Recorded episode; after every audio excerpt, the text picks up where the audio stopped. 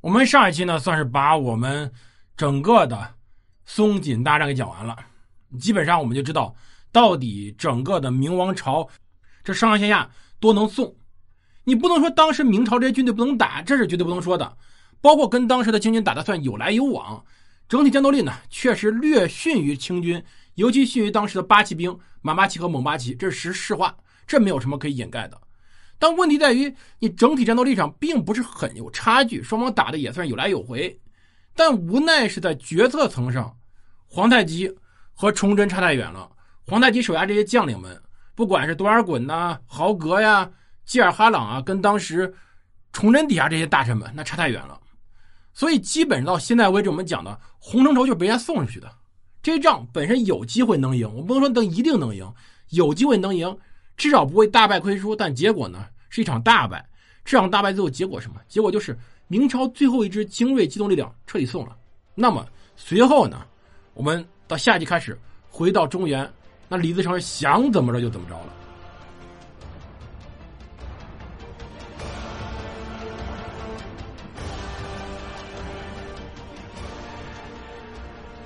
欢迎大家收听蒙头读书，大家好，我是胡蒙，这里是我们的战争史，我们来接着讲松锦大战，来把洪承畴、苏大寿、张若琪等人收个尾来评价评价这些人。我们先说说这洪承畴、苏大寿怎么降清的啊？很多人都被杀了，然后这俩人肯定不能杀，然后呢就被绑了，绑了送到沈阳，被关在沈阳的北馆了。当时根据明朝所说，四月十一的时候，吴三桂唐报。说巡抚邱以邱民养、总兵曹富交、王庚辰与总督洪承畴被俘，皆被杀死。比如洪承畴每日向西南叩拜，临坎时只求速死。这是当时 吴三桂编的，而且这编的故事还非常好。明天认为呢，松城府镇易训可敏，洪承畴劫列称堵，急着该镇一再堆查。吴三桂再查，查完以后，四月十八再报唐报。曹富交、王廷臣、邱民养因拒绝剃发投降而被杀。当时皇太极让他们投剃发投降，他说：“宁可杀了我，我也绝对不剃不会剃发。”那邱府院与曹振杀在法放亲王营内，王振杀在武亲亲王营内，俱是三月十一杀的。洪都师不曾见着。就这个时候，已经确认了洪承畴没死，他呢只是消失了，失踪了。所以明廷当时准备给他以非常规格、高规格的祭奠仪式，放弃了。最早是准备祭洪承畴为九坛，以非常非常高的祭祀礼仪。到后来呢，就只能放弃。后来洪承畴的家人陈应安说呀：“家王被执，骂贼不屈，唯向西叩头，称天天王圣明，臣以力以节此之。从来就义之政，未有如臣家主也。”就当时洪承畴这情况总体来说。一开始的时候，他没有说非得要死，但也他也没主动去死。我们要说崇祯皇帝是读错书的人啊，就是在他理念中，洪承畴被俘殉节是理所应当的。哎，我们要强调，就他的理念中，洪承畴理被俘殉节理所应当。所以从后来考据来看，到清兵入关之初的时候，很多人明朝很多人不知道洪承畴已经降清的。而最后另外一点就是，那李自成就更不知道了。洪承畴这个人对于清军最后入关乃至于平天下非常非常重要。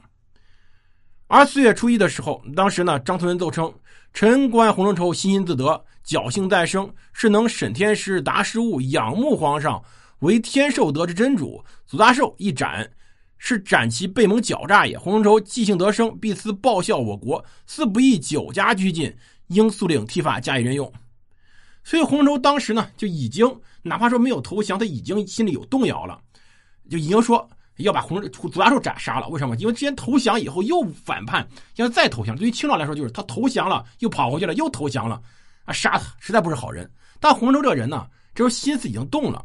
到五月初五的时候，皇太极呢在崇圣殿召见了洪承畴和祖大寿。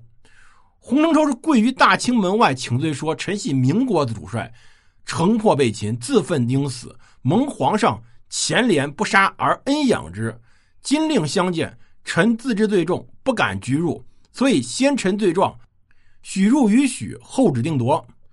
左大寿呢也有样学样，跪在大清门外说：“臣之罪与洪承畴不同，臣有数罪已死，西困于大凌河，粮尽失人，奄奄待毙，既穷其降。今又在锦州被困，粮尽困迫，方出归降，理应万死。当时呢，这事儿有记载，谁记载呢？我们要说看明史啊，谁的记载还是比较可靠的？朝鲜那边的。当时朝鲜世子就在这这大清这边，因为朝鲜已经投降大清了，所以当时记载了，把这事儿基本上记载全了。就是我们要强调一点啊，《清史稿》里。引《萧亭杂录》里面说什么洪承畴被俘以后啊，谩骂不投降，皇太极劝，劝完以后再劝，然后把自己这个囚衣送给他，甚至后来呢，自己由于陈妃死后陷于悲痛之中，甚至影响自己健康，召见洪承畴、祖大寿以后呢，命大人与宴，还派人解释，后来还不行，最后还怎么办呢？就干脆把自己的庄妃也搭上，就是孝庄皇后也搭上，让庄妃去色诱洪承畴。这个事就离谱，对吧？所以我们首先要强调啊，洪承畴本来绝对没有这么刚毅不屈的，他很快就投了。他被抓以后很快就投了。二月被被抓，四月十一时候，当时吴三桂还以为他死了，但实际上三月底的时候，他被送回当时的沈阳以后，整个人就已经软了。所以没有所有的事没有什么什么庄飞所有的事情，没有那么多的各种花边新闻，他就是投降了而已。只不过投降是我们要强调啊，就是洪承畴本人在整个皇太极的时候，不管是洪承畴还是祖大寿，没有受到重用。像洪承畴、像孔有德、耿仲明、尚可喜，像祖大寿这种人，真正被重用是进入到山海关以内，他们成为先导。就是我所举那个例子，狗拉雪橇的例子。吴三桂、尚可喜、孔有德、耿仲明上面再做一个。指挥雪橇的洪洪承畴，这就狗拉雪橇。他们作为先导，后面跟着满洲人往南打。所以后来为什么满清可以这么成功的能够彻底击败当时南明呢？原因很简单，哎，就是真的有人带路的。这个带路党太强了。洪承畴这个带路党，如果说我们在前面讲松松锦之战的时候，你会发现他的战争安排水平很高的。除了他对于当时清军。尤其皇太极迅速集结兵力移动这么一个想法，确实没有料到清军的机动力这么强以外，其他的布置相当得当的。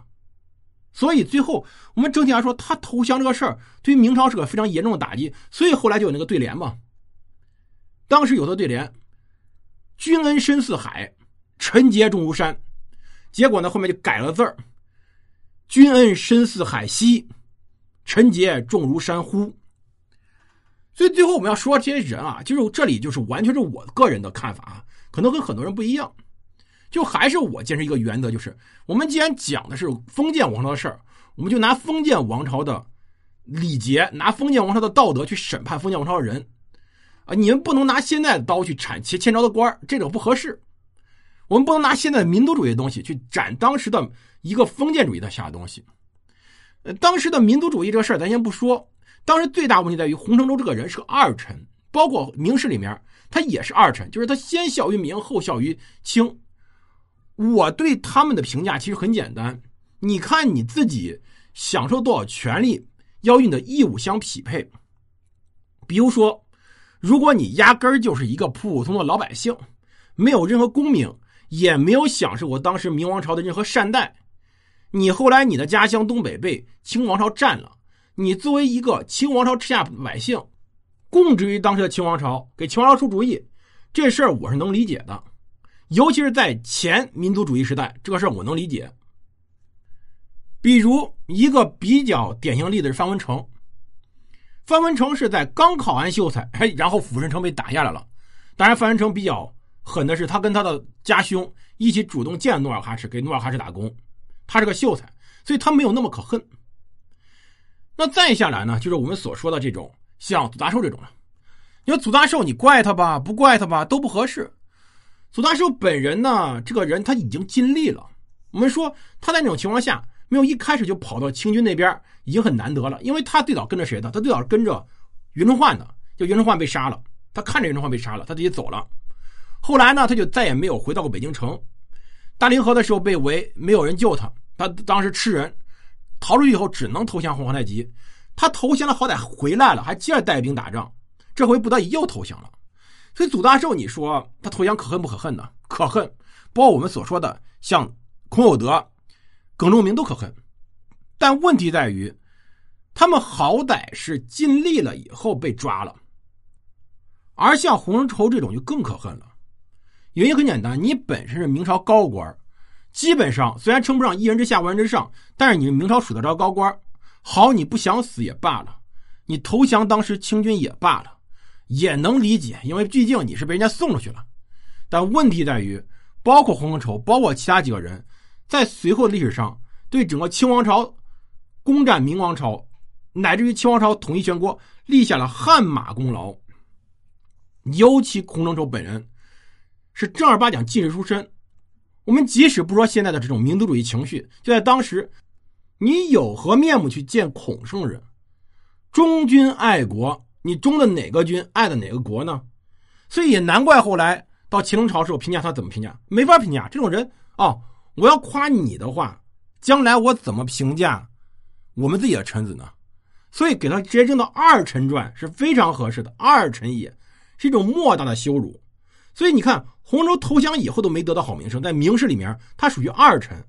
所以现在我真的是对某些地区对洪州进行纪念，我比较不理解，我很不理解为什么会纪念他这个人。从古代道德到现代道德都是说不通的。当然，他不是最可恨的，因为至少洪州是尽力了，他也给崇祯打工了，也在尽力打工了，差点把命搭进去。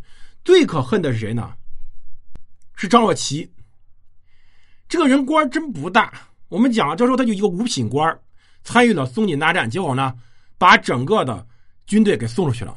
前面催着打，后面说赶紧往回跑，自己还搞条船跑回了北京。而他更可恨的什么呢？这个人的节操约等于零。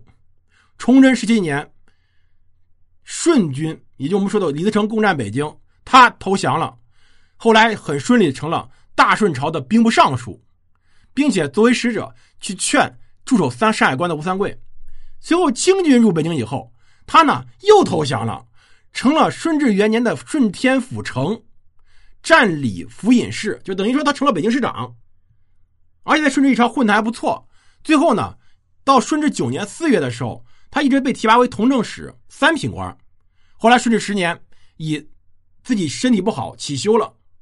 就张若琪这种人。比洪承畴更可恨什么呢？他不仅无能，而且无耻，就是他投降跟玩似的。而当时像张若琪这种人，他不是一个两个，是一群。我们一定要强调，他是一群。固然崇祯帝本身他自己有问题，确实他自己呢把整个整个大臣队伍人心给带散了，确实他乱来，导致崇祯是一年不如一年。但是这群大臣的道德水平也就这样了，真的也就这样了。其实从当时明末来看，到是到后来到抗战来看，真的这种道德，或者我们用最传统的说法“忠君爱国”，或用现代说法“你得爱你的民族，爱你的国家”这种情况，基本上都不存在。